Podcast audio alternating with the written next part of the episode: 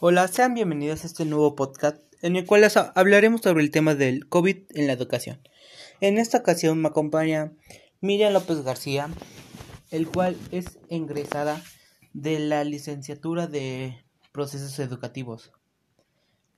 Un aplauso.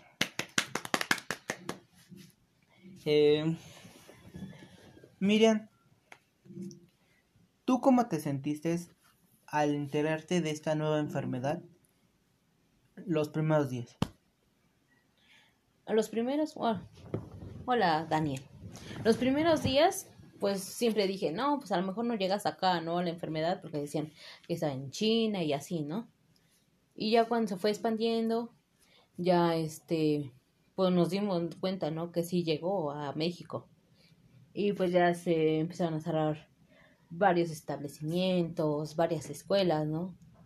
Y el cual nos afectó a nosotros como estudiantes, ya que muchas veces decimos en clases presenciales, pues eh, ahorita veo al profesor y le pregunto cualquier cosa que no le entienda, ¿no? Sin embargo, estando en clases en línea es muy difícil, ¿no? Porque muchas veces eh, puede que el profesor tenga un horario que solamente de tal a tal hora lo puedes comunicar. Pero si en ese tal, en ese lapso no lo ves, ya te quedas con la duda, ¿no? ¿Y qué hacemos? Pues investigamos nosotros mismos. ¿Cómo te dices cuenta que te afectó realmente? Que voy a dar mi ejemplo. Cuando yo dije que ya me afectó mucho es cuando ya pasaron dos meses, cuatro meses, la cuarentena ya había pasado. Dijimos, ya, ya no es cuarentena, ya se va a extender hasta el otro año. ¿Tú cómo lo viste desde tu punto de vista? Bueno, yo no lo vi tanto como afectar como afectar, sino como que lo vi como experimentar, ¿no? Otra modalidad que muchas veces, bueno, que yo llevo varias plataformas en educación como Blackboard, eh, Zoom, eh, Classroom, que son varias plataformas virtuales y que yo las veo como perspectiva de maestro y también como estudiante. Luego suele ser que las el internet sea muy muy lento, ¿no? O muchas veces no le echamos tanto la culpa al internet, también nuestro equipo, ¿no? Puede que se sature, puede que le haya llegado un virus o puede que se trabe demasiado, en cuál era mi caso, ¿no? Cuando yo presentaba pantalla, eh, muchas veces me, me tardaba como cinco minutos para presentar pantalla y la más decía, ¿sabes qué? Te dejo al final y ya me lo presentas, ¿no? Porque como nosotros llevábamos plataformas virtuales, nosotros elaborábamos nuestro contenido educativo para después presentarlo. Sin embargo, eh, la maestra iba checando, checando uno por uno. No, no por decir, ay, checo estos tres y ya. Checo otros cuatro o la otra clase y ya. Y ya con eso ya me salto al otro tema. No. Mm. La maestra se detenía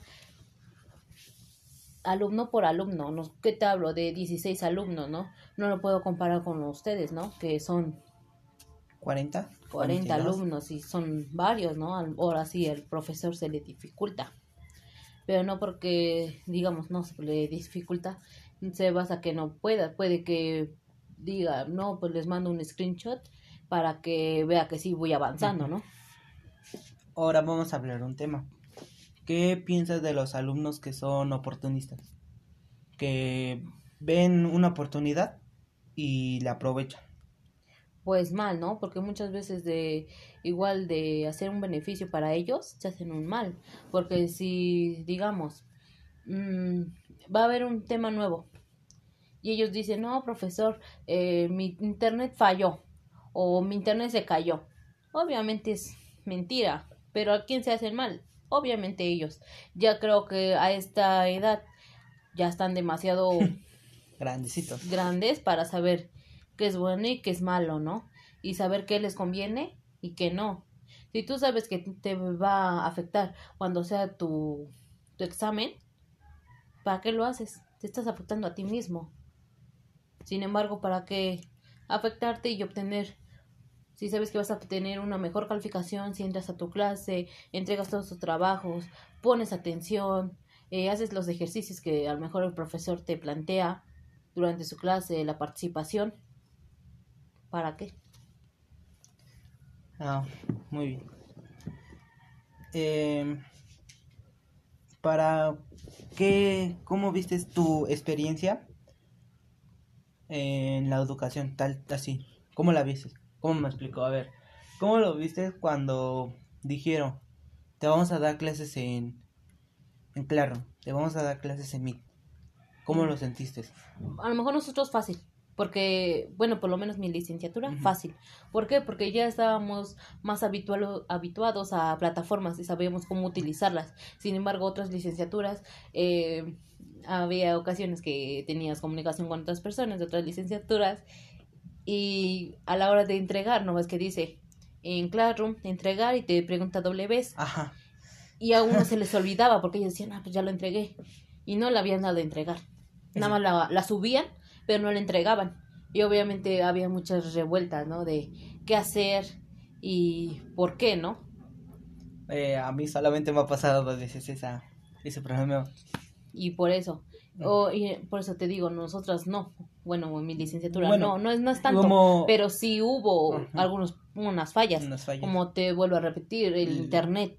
Había maestros que también les fallaba el internet a ellos mismos, también les fallaba el internet, que había una profesora que no tuvimos casi dos semanas sin ella, ¿no? Pero no porque no había este clases de ella, eh, significaba, significaba que... no había clase, sí había clase, nos enviaba contenido, nos enviaba videos, nos enviaba PDFs y hacíamos nuestras ¿qué? infografías, mapas, eh, presentaciones y cuando la volviéramos a ver, cada quien iba a presentar su tema. Mm y cada uno pasaba y la maestra retroalimentaba. Mm, bueno, eso está bien. Y a los alumnos que, bueno, mi caso, que yo apenas estaba aprendiendo a usar las plataformas, que no sabía ni usar, eh, claro, me fui aprendiendo. Pues creo que, que en ese, en ese aspecto, creo que los maestros debieron de impartir un curso, no, no solamente porque digan, mm, pero espérame. espérame, no porque ellos dicen, eh, creo que ya son los chicos, ¿no? Dicen de la tecnología, nacieron con la tecnología, significa que sepan, no. Obviamente no, como maestro sabes que aunque tú sientes que ya lo tienen que saber, obviamente no, no lo saben, no lo saben, porque te digo, tan solo había unos compañeros que no sabían y, y tú dices, pues investigo, ¿no? Ah. Veo videos, veo tutoriales, a lo mejor no le pregunto tanto al maestro. Me investigo o veo YouTube, este, unos tutoriales. O sin embargo, puedes este, preguntarle a tu maestro de, creo que llevas, que habilidades. Ah, habilidades. A ese maestro le puedes preguntar, oiga, profesor, ¿cómo hago esto? ¿Cómo hago el otro? Eh, por lo menos nosotros pues sí sabíamos todo porque ya era nuestra licenciatura de TICS, llevábamos la materia de TICS desde primer semestre hasta, el octavo semestre por eso sí sé varias herramientas que luego ayudo a mi hermano. Otro, otra, otra pregunta.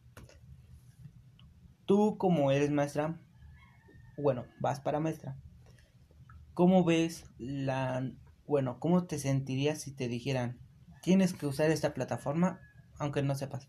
Mm, pues me pongo a investigarla, ¿no? No porque diga, no sé, voy a caer en de, ay, no sé, no sé, y, sabes que dejo ese trabajo, obviamente no, vas a investigar, hay tutoriales o simplemente tan solo, bueno, que yo llevaba varias plataformas, puedes decir, no, pues la misma plataforma te va dando los pasos, como Edmodo, cuando te registras, te dice, te quieres registrar como maestro, como estudiante. Ah, sí.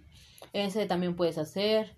En Blackboard también puedes, este, puedes este, registrarte como estudiante y como maestro. Y como maestro tienes varias, tienes alrededor de ocho, de ocho clases, puedes tener ocho clases o hasta más. Hasta más. Pero tú las tienes que idear, tienes que... Eh, la misma plataforma te va diciendo cómo hacer tus exámenes. Eh, la misma plataforma es como si fuera tu mismo maestro. Ándale, ándale. Pero si tú le vas dando, eh, la misma plataforma te va a decir, pícala aquí, pícala allá, o pones. Pero yo tengo una pregunta. ¿Eso sería como profesores de, de edad mayor? No, como sería como señores. Y a los profesores que ya están de la tercera edad y realmente no le entienden nada. Y si es otra. Creo que. Podría decir, es otro. Pues no le entienden, es como si fuera otro nivel para ellos. ¿Tú cómo lo verías si no tienen hijos y si no tienen a nadie? A lo mejor con sus mismos compañeros de trabajo, ¿no? Preguntar, investigar. No solamente porque digan, no, pues es que, ¿sabes qué? Yo estoy grande, ¿no? También tienen que tener la habilidad de aprender, de, aprender porque si en la educación, como sabemos, toda tu vida es aprender. Debes aprender desde que naces hasta, hasta que mueres. La educación nunca se, se acaba. Se acaba. ¿Y eso sería todo? Bueno. Gracias por estar en este podcast. Nos vemos en el siguiente. Bye.